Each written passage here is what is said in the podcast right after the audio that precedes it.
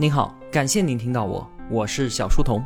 我的音频节目首发平台是在小书童频道微信公众号，小是知晓的小，在公众号内回复陪伴，可以添加我的个人微信，也可以加入我们的 QQ 交流群。回复小店，您会看到我亲手为您准备的最好的东西。小书童将常年相伴在您左右。这是我们解读薛兆丰经济学讲义的最后一期节目了。我也把作者的付费音频课程《薛兆丰的经济学课》推荐给所有的同学们。今天啊，我们首先用之前学到的经济学内容来思考一下：中国改革开放取得了巨大的成功，那我们在这个过程当中到底做对了一些什么事情呢？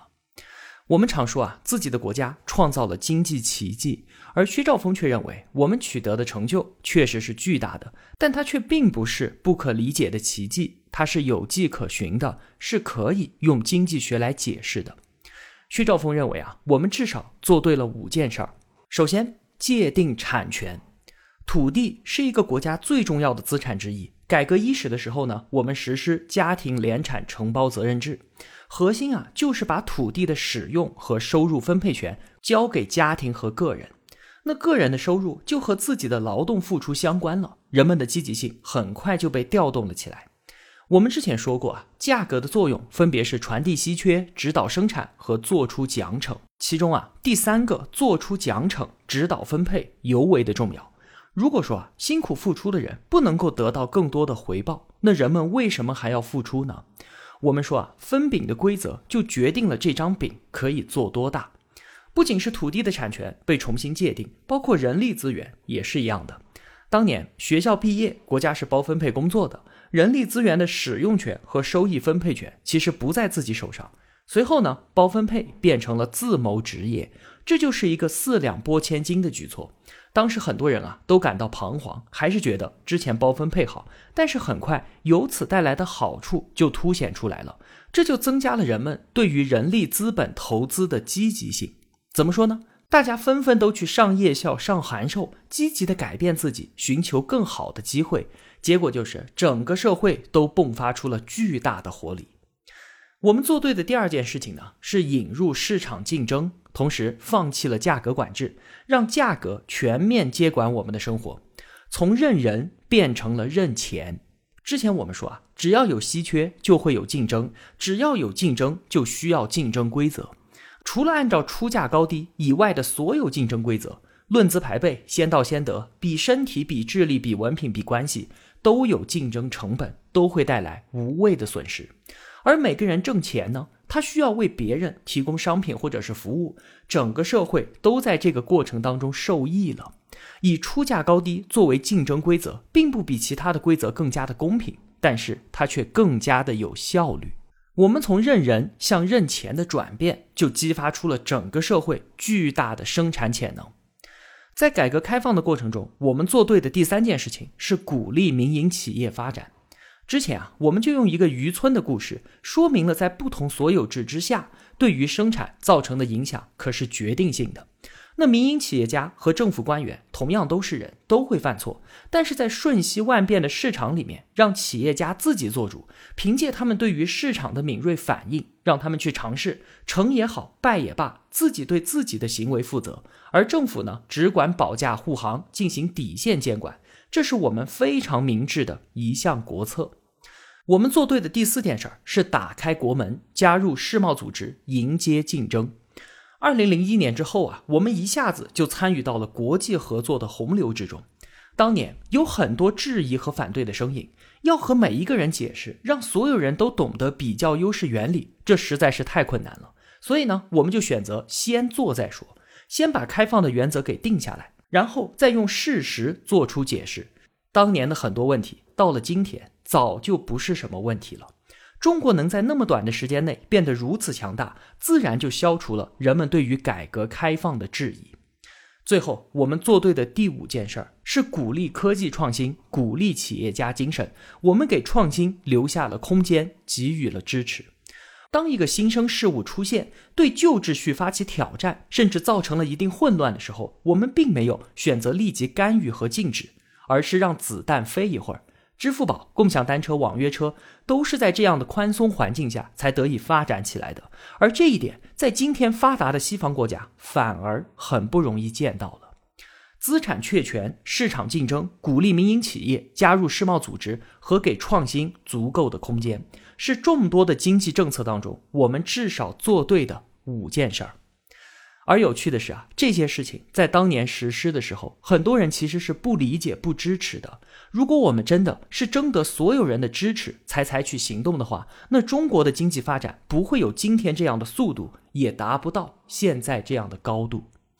在整本书的最后啊，薛兆丰对于教会我们的经济学智慧做了一个简单的梳理。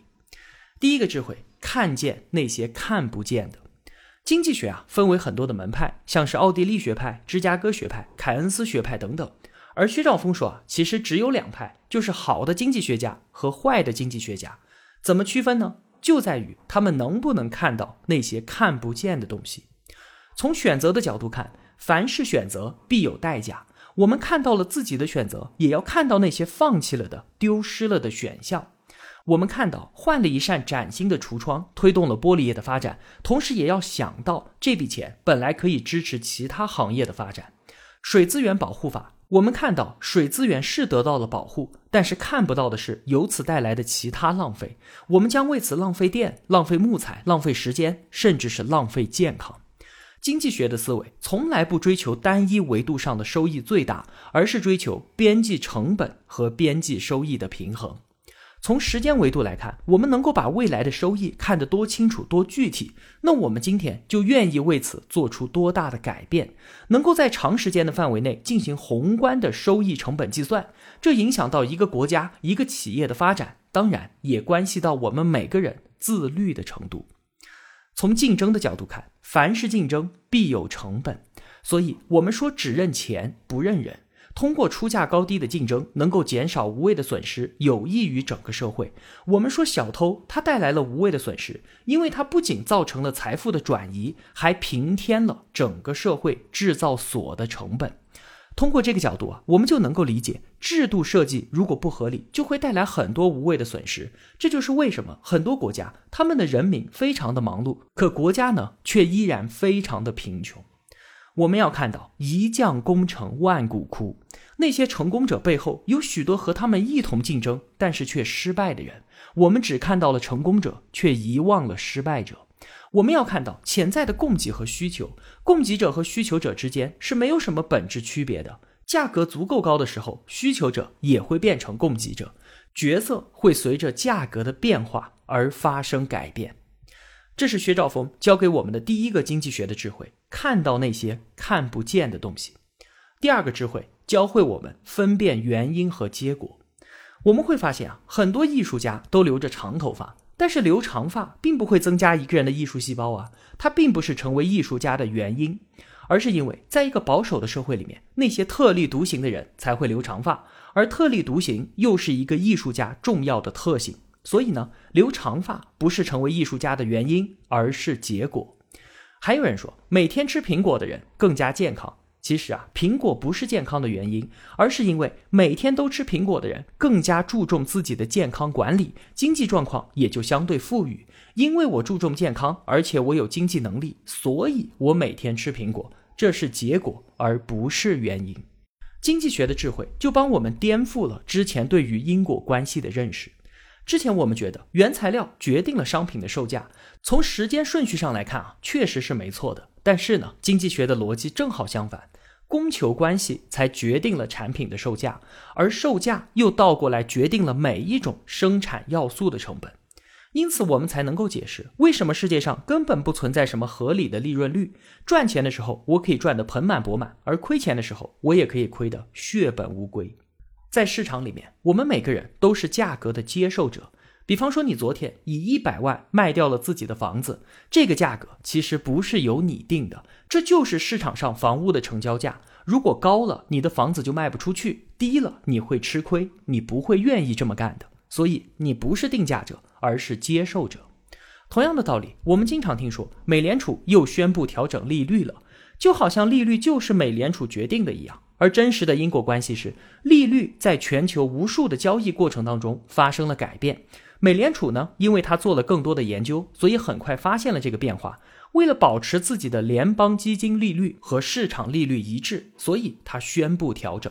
这就和天气预报的主持人是预报了第二天的天气，而不是决定了第二天的天气是一样的。第三个智慧教会我们分辨事实和语言。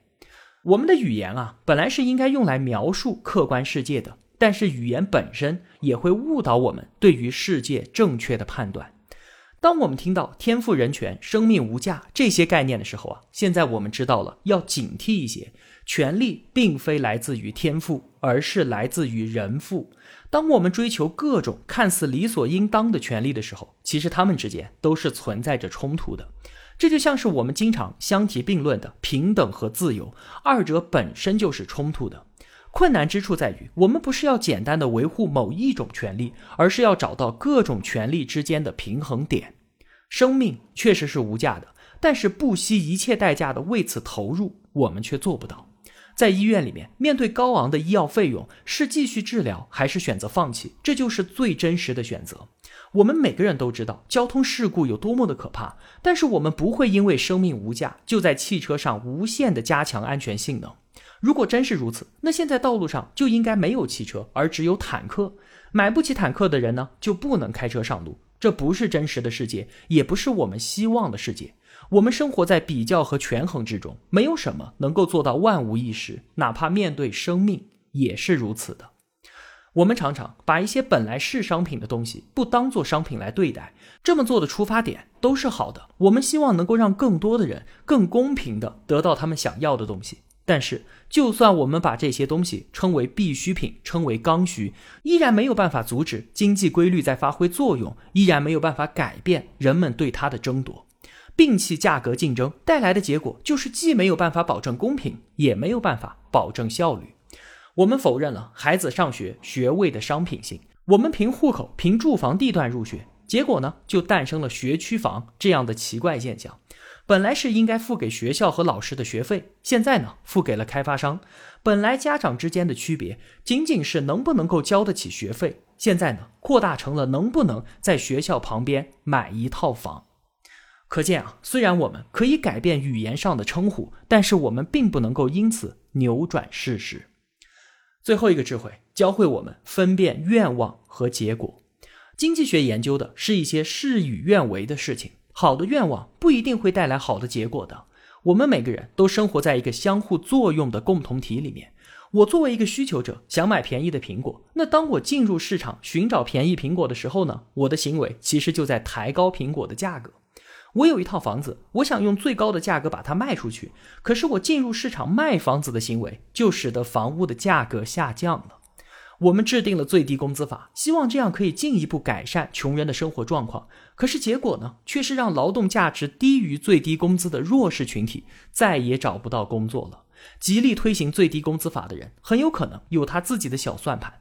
大企业有规模优势，有能力给员工更好的待遇，而有最低工资法的限制之后，那些规模较小的竞争者，他们的成本被抬高了。通过法律打压竞争者，这真是一个。不错的竞争手段。现在不少国家流行一种制度，说女性雇员生小孩的时候，当爸爸的也应该放产假。这些政策是女权主义者提出的，这难道是在为男性争取福利吗？你想想看，如果男性也要放产假，这就等于增加了女性在职场上的竞争力。这个世界啊，远比表面上看上去的更加复杂，细思极恐啊！当我们看到那些血汗工厂里的工人工作条件非常的艰苦，生活质量也很差的时候，会觉得这样的工厂就应该被关闭掉。但是我们要知道，这样的工厂之所以能够招到人，是因为还有比这个工厂更加血汗的农村。我们消灭了血汗工厂，并不能够消灭贫困本身，而只是消灭了他们改善自己生活的途径。你说社会福利总不会有错了吧？在美国有针对单亲妈妈的补助政策，但是这竟然造成了三分之二的黑人小孩都生活在单亲家庭里面。在过去，奴隶制和种族歧视都没有分裂黑人的家庭，而今天针对单亲家庭的福利政策竟然把他们给分裂了。